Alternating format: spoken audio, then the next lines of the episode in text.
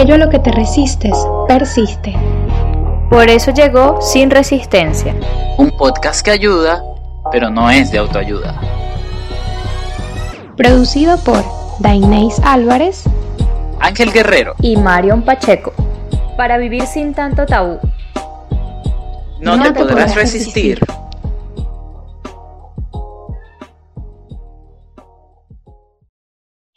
Ay chicos, yo quiero compartir con ustedes algo que a mí me, me estresa, me...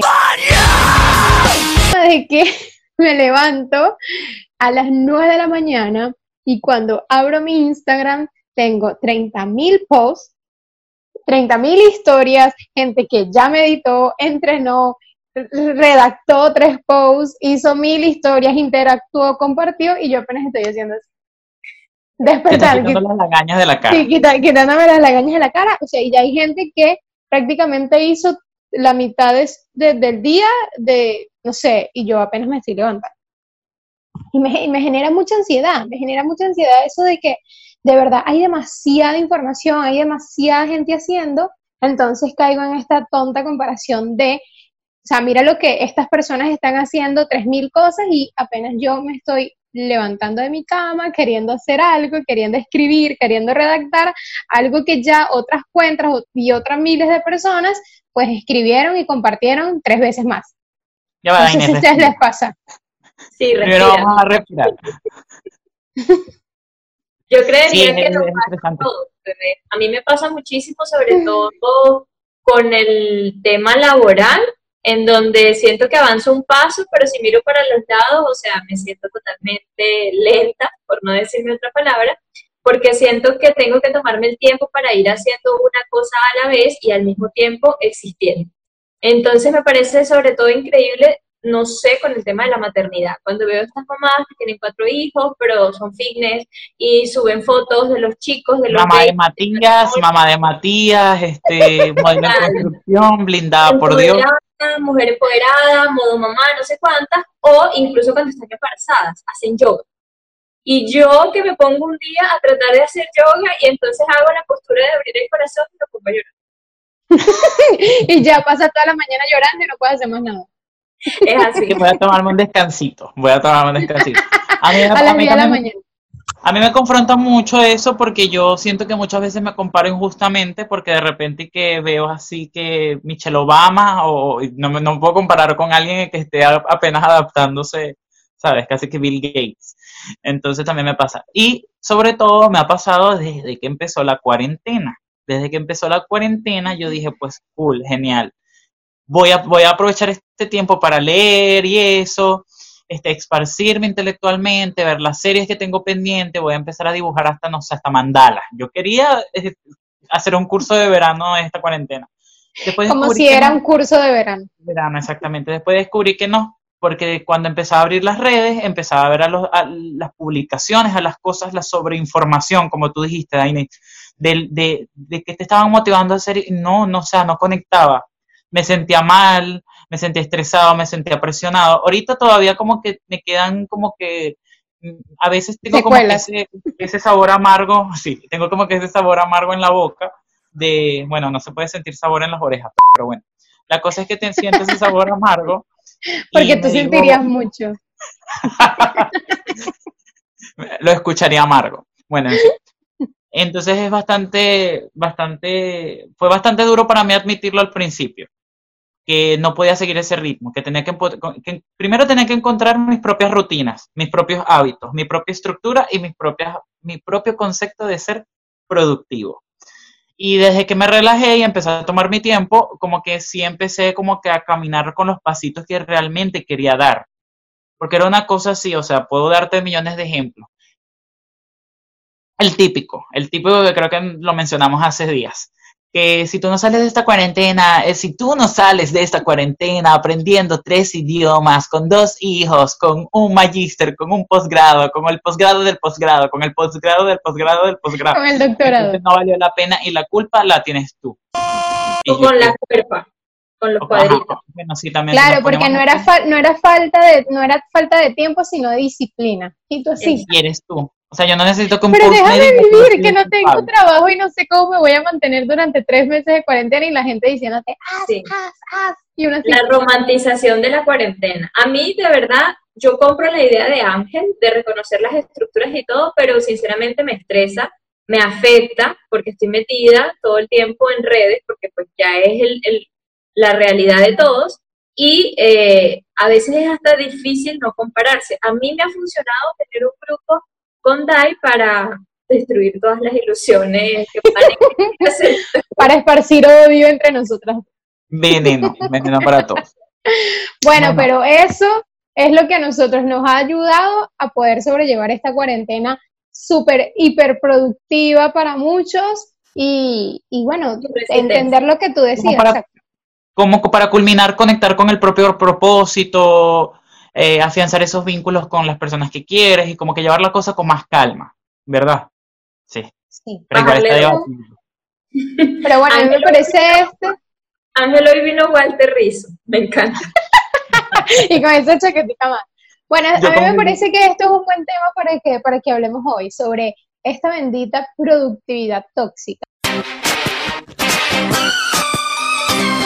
Bueno, muchachas, para empezar me gustaría que este, hiciéramos nuestro ritual, ya que estamos hablando de rutinas y de hábitos, y tener una buena relación con ellos creo que nos hace productivos a nuestra manera. Entonces el ritual de hoy se llama el mensaje de la psique a todos que nos están viendo y oyendo, y es este como el inconsciente colectivo nos brinda una pequeña pista. Es como cuando dices, Dios, ¿qué tengo que hacer? Y no sé, se, se, se explota un bombillo, qué sé yo, cada quien interpreta su mensaje como le plazca Una señal. una señal. Es esa ver, voz en el tren, ese golpe de Acá, acá tengo, tengo mi bol, acá donde tengo varias hojitas. Vamos a buscar. El mensaje, Dag, para salir de esta productividad tóxica. Una ayudadita, por favor. Sí. Échame, échame una ayudadita ahí. Una ayudadita. Pregúntale, si, pregúntale a la psique si podemos, si pedimos perdón o pedimos permiso. Porque nunca me quedó claro. Bueno, te puedo pedir permiso a ti para poder hablar.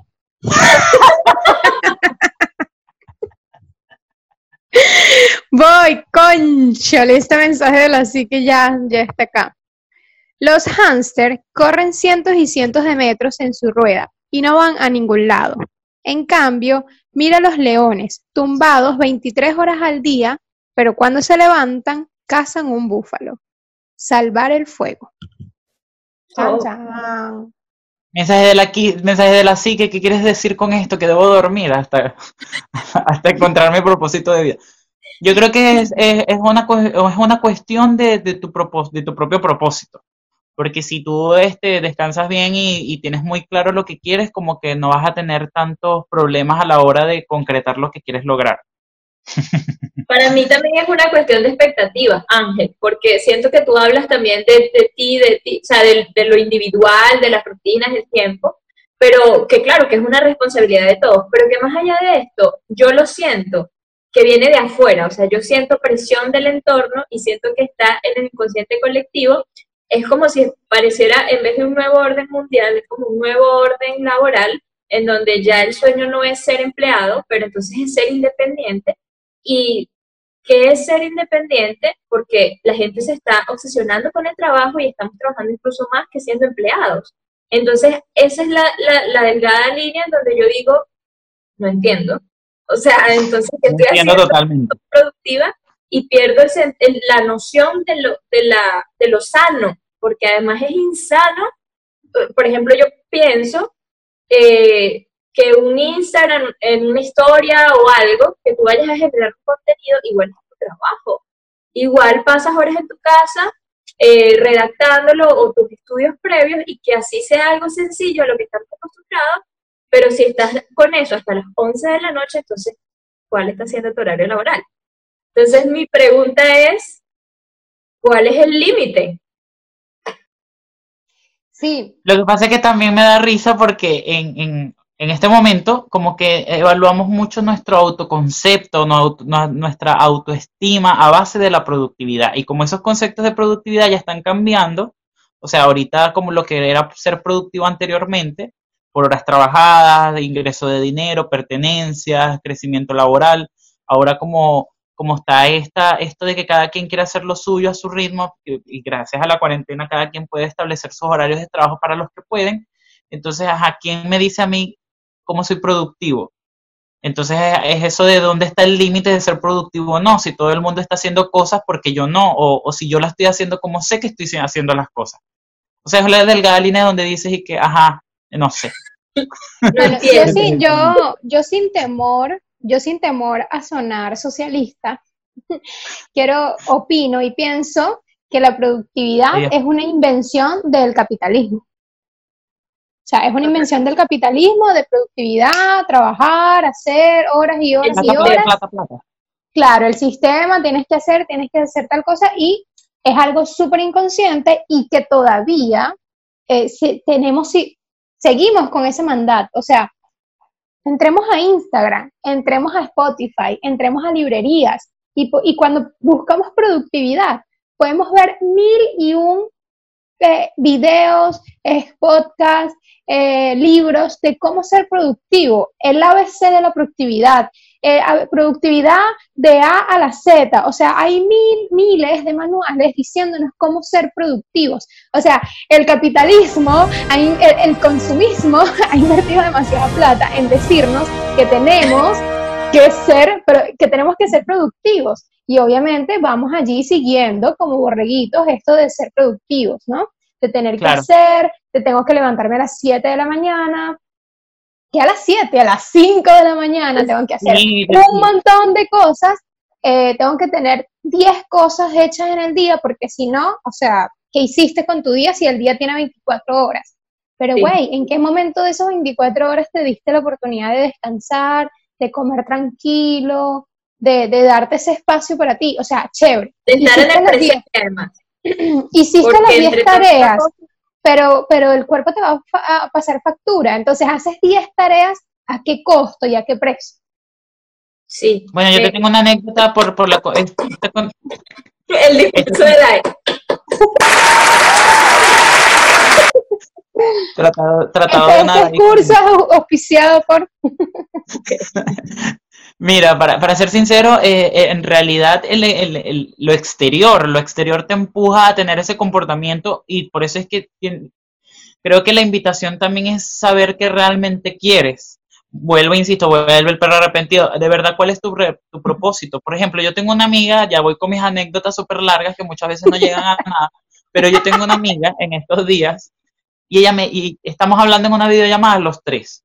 Y entonces ella le está contando a la otra, yo me dispersé como cosa rara y ella que, sí, amiga, porque se paran a las 5 de la mañana, hacen yoga, hacen, eh, hacen yoga mientras reciben los primeros rayos del sol, meditan y leen un libro o leen parte del libro, pues desayunan, vegano, me imagino que tiene que ser vegano o, vegetariano, y después em, para empezar feliz su día. Y yo así que, ¿qué? ¿Qué? Escuché mal. ¿Qué, qué me estás diciendo tú? Y entonces ella que no, que sí, es que eh, me encantaría agregar esa nueva forma de, esos hábitos saludables a mi vida. Y yo le pregunto, yo la confronto, quizás me alteré un poco porque veo inaudito eso desde, desde, mis paradigmas, desde mis mapas mentales, desde mi experiencia, desde mi filosofía de vida, eso no, no. Y yo le pregunto, ¿pero por qué quieres hacer eso? Bueno, para ser, no sé, para ser productiva, para sentirme mejor, para empezar bien el día, ajá, y, yo soy pro de lo que quieras agregar a tu rutina para que tengas una mejor vida. Bien. Pero ¿por qué tan radical? O sea, ¿quién te dice que eso es tu forma de ser feliz?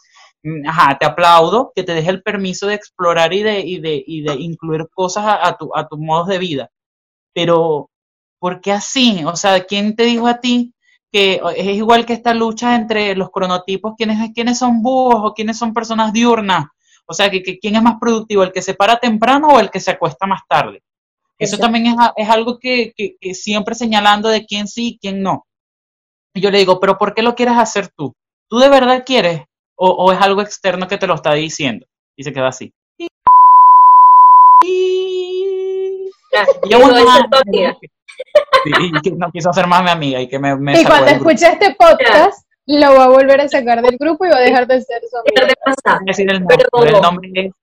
No, no, no. pero retomando tu idea, también siento que tiene que ver con las expectativas con la idealización, con nuestro yo irreal, ¿sí? Como con aquello que queremos llegar a ser y también con el hacer y el ser, porque nos han enseñado que cuando naces tienes que ser alguien en la vida.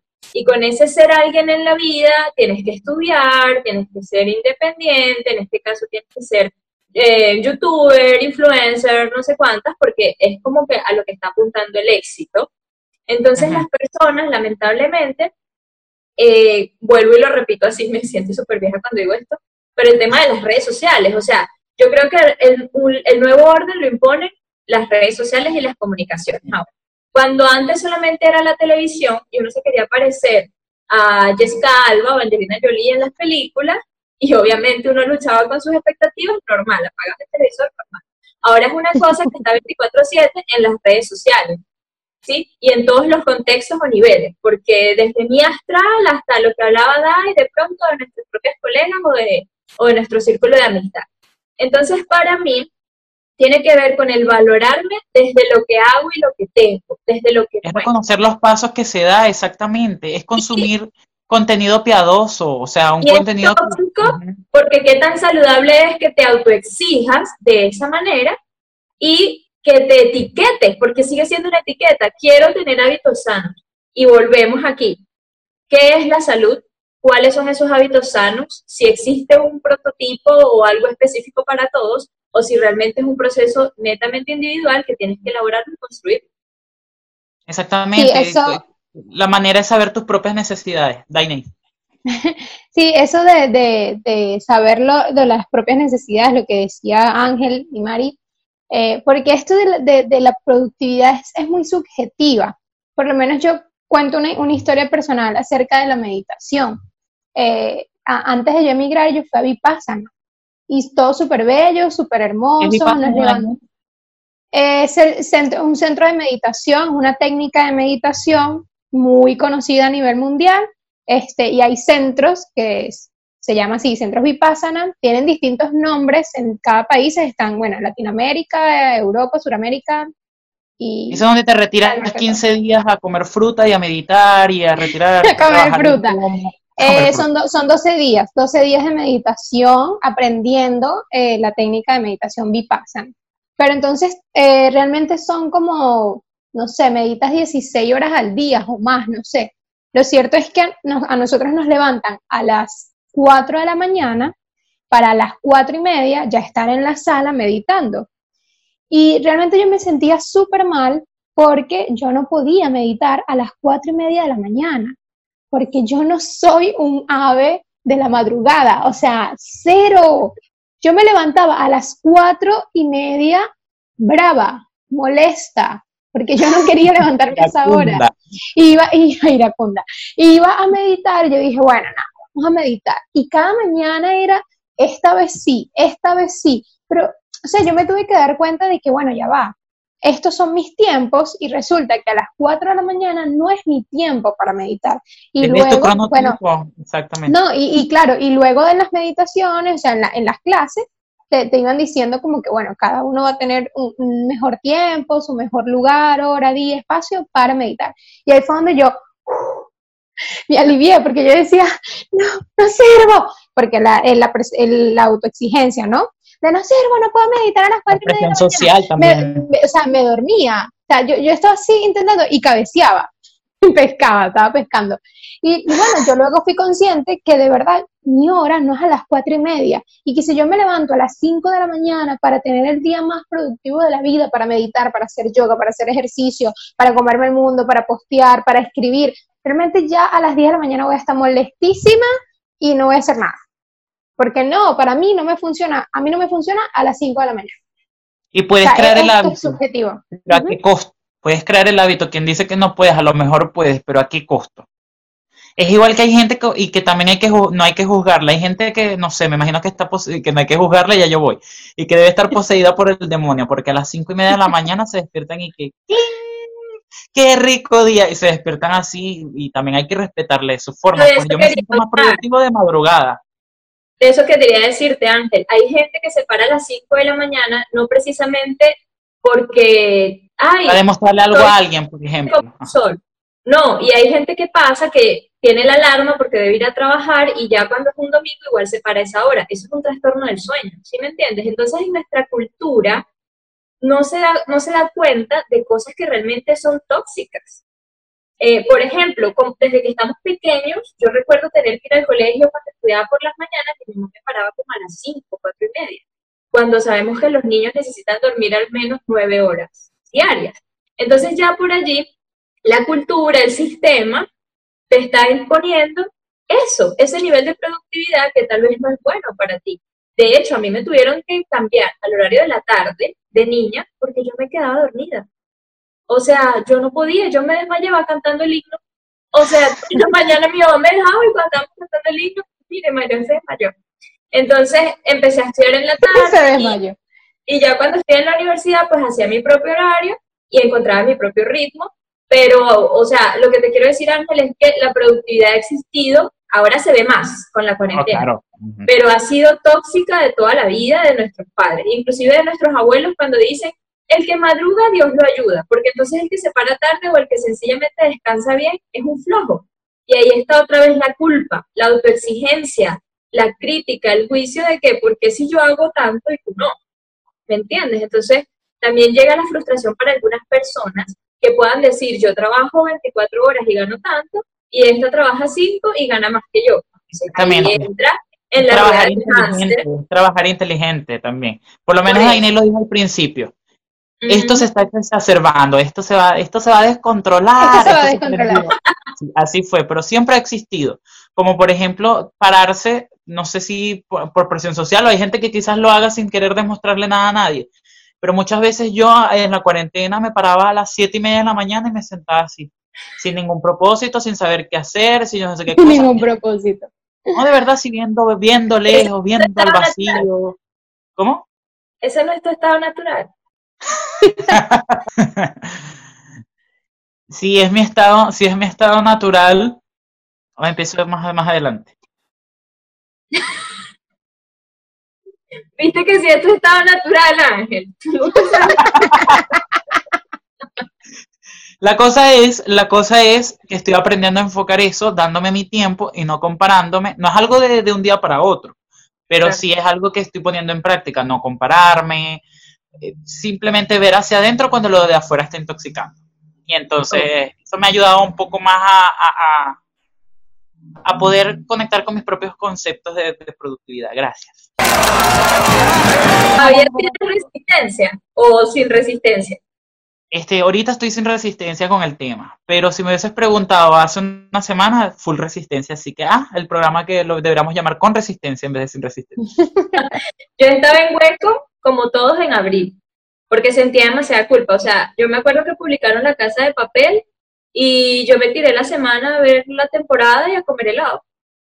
Y llamaba a Dainey después sintiéndome culpable con unos atracones de ansiedad, diciéndole que yo no servía para nada porque no había hecho nada. Es que es difícil porque es como agridulce. Esta situación es bastante agridulce porque, por ejemplo, yo soy demasiado de estar en la calle. O sea, por lo menos este, a mí me suelen decir que soy muy pata caliente, es decir, que siempre quiero estar en la calle. Pero la idea de estar encerradito y estar eh, dedicándose tiempo a, Porque si te pones a ver, cada quien tiene ahorita su proceso. Ahorita es, importante evaluar en qué anda cada uno para ver en qué, fijas tu atención en eso, en qué inviertes tu tiempo y tu atención. Pero al mismo tiempo, la idea de quedarme encerrado sin el mundo exterior es bastante tentadora pero también viene toda esta demanda de, quererse cada vez más productivo. Entonces, en mi caso, yo llamo así, ay, qué horrible la cuarentena, no soy productivo, y hay días que hablo así, ay, qué rico, me acabo de ver una serie completica, de una sentada, ahí mismito, ahí mismito. Entonces, como que bastante contradictorio. Quería hacerte una pregunta seria, pues. pero es capciosa. O, Lo único que tienes son Ay, no, yo, yo, yo, puedo descubrir eso. No, yo, yo, te respondo, Inés. Las orejas. Las orejas siempre se me ponen calientes como una oh, okay. Bueno. Esa es tu pregunta random del día. ¿O es tu pregunta normal? No, no sé, realmente no escuché nada de lo que dijiste, solo que eras pata caliente. Entonces, Ahí te distrajiste. un poco. Bueno, muchachos, vamos a jugar eso, vamos a jugar preguntas random. Bueno. Ay, ay, Inés, ay, ay, Inés. Bueno, voy a empezar yo. dale, dale. Marión, ¿qué prefieres? No eso, no, eso no es una pregunta random, ¿verdad? Este, Pero dale, dale con qué prefieres, dale con qué prefieres. Mejor que prefieres, muchachos. ¿Ves? Así somos nosotros, eh, es- espontánea, impredecible, Productivos. productivísimo. ¿Qué prefieres, Marión? Este, tener un trabajo súper aburrido viendo videos de publicidad y ganando centavos a través de clics o em, trabajar de trabajar en, eh, en un colegio o en una escuela dando una materia que no tienes ni idea. Por ejemplo, matemáticas, algún tema que no quieres. ¿Qué prefieres? Repito, Eh. repito, no repito. Este, trabajar a través de los clics, viendo publicidad todo el día dando clics, o dar clases en una escuela con muchachos, en jóvenes, de una materia que no sabes nada, nadita, nada. Pura, puro inventario, puro- pura mentira. Y si no, prefiero ninguna. Tienes que preferir una, amiga. Prefiero no trabajar. no, mentira. Eh, bueno, prefiero dar clases sin saber nada. Porque me puedo Porque reír, puedes aprender, porque puedes aprender. puedo aprender, me puedo reír de mí misma, me puedo explorar en un rol que no sé, eh, no sé, puedo ampliar mi autoconcepto y fracasar productivamente para, para seguir adelante. Buena. Bueno, sí. Yo, yo te voy a preguntar a ti, Ángel. Ay, Dios. ¿Qué prefieres? Em, ¿Hacer 10 tareas por día en cuarentena o quedarte tranquilito haciendo introspección? Lo que pasa es que es complicado para mí porque yo siempre estoy en modo introspección. Pero siempre, estoy Siempre haciendo estás en modo hueco. Pero sí preferiría, sí preferiría hacer mis 10 tareitas. eh, mm, mm, O sea, que ¿Cómo prefieres tapar, o, o sea, que prefieres tapar tu proceso interno con 10 tareas diarias. Entonces elijo la introspección. Elijo la introspección. Yo Porque era un mensaje, era un mensaje subliminal de jajaja. Está en esto de ponerse en mil tareas diarias para no darse el tiempo de hacer trabajo interno.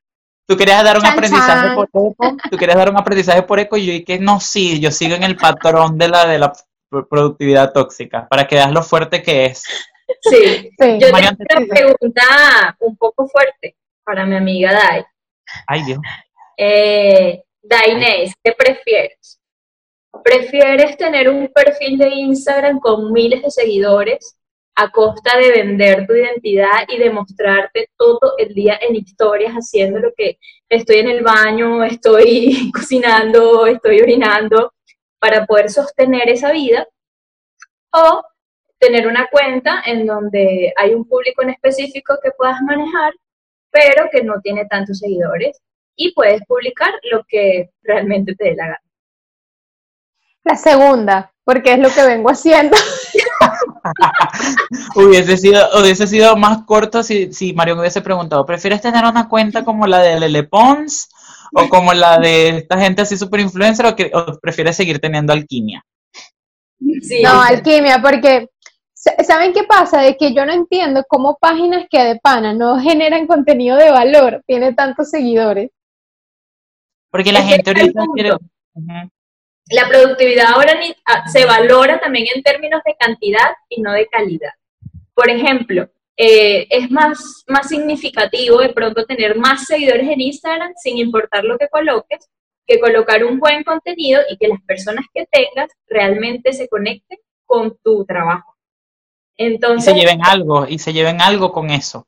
Aparte de la, solamente- productivi- la productividad tóxica, también está el tema de el consumismo tóxico o vacío o sin sentido, porque, porque yo estoy consumiendo mil cuentas de Instagram al mismo tiempo que me están diciendo lo mismo o que me están contradiciendo o que me están enredando, me están enlenteciendo y me están generando ansiedad, porque también tenemos que hablar de la ansiedad eh, en, en la parte psicopatológica, o sea, también parte de la productividad tiene que ver con los niveles de estrés y ansiedad, porque también llega un momento en el que te acostumbraste tanto a ser productivo y a, no sé, a estar en el sistema, que pasa mucho de hecho en los ancianos, en los adultos mayores cuando se jubilan. Las personas comienzan a deteriorarse porque pasaron toda la vida sirviendo, siendo útiles a algo, produciendo para otro, y entran en este estado de, de vacío, ¿sí? porque, ¿sabes? Estoy anotando aquí para que no se me olvide, porque no sabemos disfrutar. Exactamente. No, sabemos disfrutar el, no hacer nada, como, como el, dicho italiano de que sale en la película Come, reza, ama. O sea, los italianos eh, aprovechan el dulce forniente, o sea, la dulzura de no hacer nada. Mientras que nosotros estamos a hacer, hacer, hacer, hacer. ¿Y por qué pasa eso en, en ya cuando uno se jubila, cuando eh, una cuarentena que te jubila, si no quieras? porque no sabemos disfrutar, no sabemos el no hacer nada, siempre tenemos que estar haciendo algo para, como decía Ángel al inicio, valorarnos, porque nos valoramos a través de las cosas que hacemos y no de lo que somos. Y, no solo una pauta consciente, puede ser una, puede ser una acción desde la no acción, puede ser un, un disfrutar hacer nada consciente, porque tú también, o sea, se puede dar el caso de que por tu querer hacer muchas cosas no haces nada y entonces no haces nada desde lo inconsciente es también mucho lo de FOMO, lo de Fear of Missing Out. O sea, es como que hay mucho miedo a perderse de algo. Entonces tengo que estar en las cinco cuentas de Instagram, tengo que estar escribiéndole a todos mis contactos, tengo que estar o haciendo emprendimientos o estar así activo, no dormirme en el aparato, como quien dice. Cuando realmente puedes estar conectado realmente con tu proceso. Entonces yo siento que esto es una invitación de que no lo veas como un curso de verano, no lo veas como un, como un gym en casa, sino permítete que poco a poco, orgánicamente, vayas descubriendo lo que tienes que desarrollar en este, en este, por ahora en este, en, este momento de la hora, de que ya lo practiques y lo hagas hábito, bueno, sería, sería lo ideal y sería perfecto, tu propio hábito. Pero ahorita, a lo mejor tu tarea en, estar en este, en este momento es la, la convivencia con tus roomies, este, no se pueden ser cualquier cosa. La convivencia contigo mismo. Eso, a eso iba. que, que, por allá Dai decía eh, que no sabemos disfrutar, no sabemos nuestra relación con el placer de vivir la vida misma, pero también está de que no disfrutamos de nosotros mismos y de nuestra compañía. Porque a pesar de que antes existían otros medios, ahora incluso estando solo ni siquiera estás solo, porque tienes tu celular que está lleno de redes sociales y personas. Entonces las personas también siento que buscan hacer muchas cosas o llenarse de trabajo para dar un sentido superficial y no conectar con lo que está de fondo, que es, no me gusto a mí mismo, no estaría conmigo mismo y no me soporto. Entonces es como que mí misma, o sea, sincérate. Y para mí el tema de la cuarentena y todo lo que ha dejado en descubierto es eso. Lo que ha dejado es en descubierto la ansiedad, la, la intolerancia la frustración, la inmediatez, la inmadurez a nivel emocional que tenemos, de que queremos además saciar todo a través de, eh, no sé, siento que esta generación es mucho más sádica, más visual, más demandante, y eh, yo creería que para mí la evitación también, el evitar las cosas también. Sí, entonces una manera que he encontrado yo misma de ser productiva en este último tiempo ha sido eh, disfrutarme y quererme. O sea, aunque suena cliché y aunque todas las páginas de Instagram te dicen amate a ti misma y es un post que subieron a las cuatro y media de la mañana, eh, yo me he permitido, o sea, me he permitido muchísimas cosas, me he permitido dormir hasta tarde, estar un día sin hacer nada, leer un libro que no tenga que mi trabajo, eh, de hecho, eh, ir a manejar bicicleta que ni siquiera lo hago por salud, lo hago por recreación. Entonces, para mí esa es la invitación. Sí, para mí también la, invitación ha sido a, reconocer mis tiempos y a no compararme. O sea, a no compararme con si el otro, cuando yo me levanto a las nueve y media, él se levantó a las cinco y hizo tres mil cosas y yo apenas estoy levantando. O sea, fue el no compararme, el reconocer mis tiempos, el, el eh, darme cuenta de que esto de la productividad es muy subjetiva. Yo puedo hacer tres tareas diarias y para mí fui totalmente productiva porque esa es mi capacidad y ese es mi, o sea, para mí eso es ser productivo, tener tres tareas, mientras que para el otro puede ser diez. Ese es su proceso y este es el mío. Pero, o sea, darme cuenta de que mientras más tareas me estaba poniendo, era porque menos trabajo interno quería hacer. O sea, era, si hago esto, no veo acá. Si pongo todo aquí afuera, no veo para adentro, entonces eso era lo que estaba haciendo. Y también me pasó mucho en, en abril. O sea, creo que estos primeros 15 días desde de marzo a abril fueron como que, bueno, sí, la cuarentena. Después de abril, el hueco. Pero fue darme cuenta la romantización de la cuarentena, literalmente. Cuando yo dije, cuando yo dije, bueno, no me tengo que parar ni a las 5 ni a las 7, me voy a parar a las horas que yo sienta y voy a hacer las cositas que yo crea que puedo hacer y así lo he ido haciendo. No es que ya lo logré, lo he ido haciendo. Ahí voy aprendiendo. Sí, yo también conecto con eso, pues, bastante. Encontrar las maneras propias, o sea, que poco a poco se vaya estableciendo sin piadosamente, con, mucho, con un proceso de mucha autocompasión.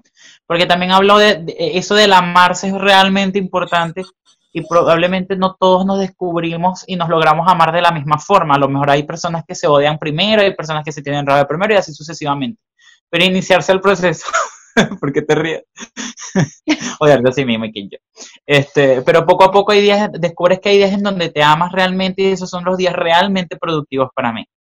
Exacto. Y yo creo que con esto también viene la positividad tóxica, porque también hay mucho de esto.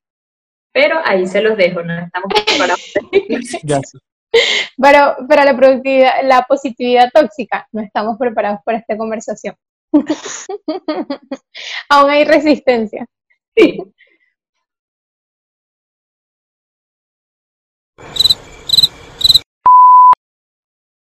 Nos vemos próximo domingo. Ah, yo. ok.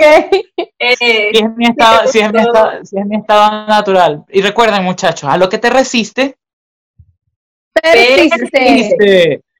Y recuerda suscribirte, comentar, darle like y seguirnos. Síguenos, compártelo con tu abuela, con tu mamá, con tu papá, con tus hermanos, pero menos con tu ex y menos con tu retrogrado.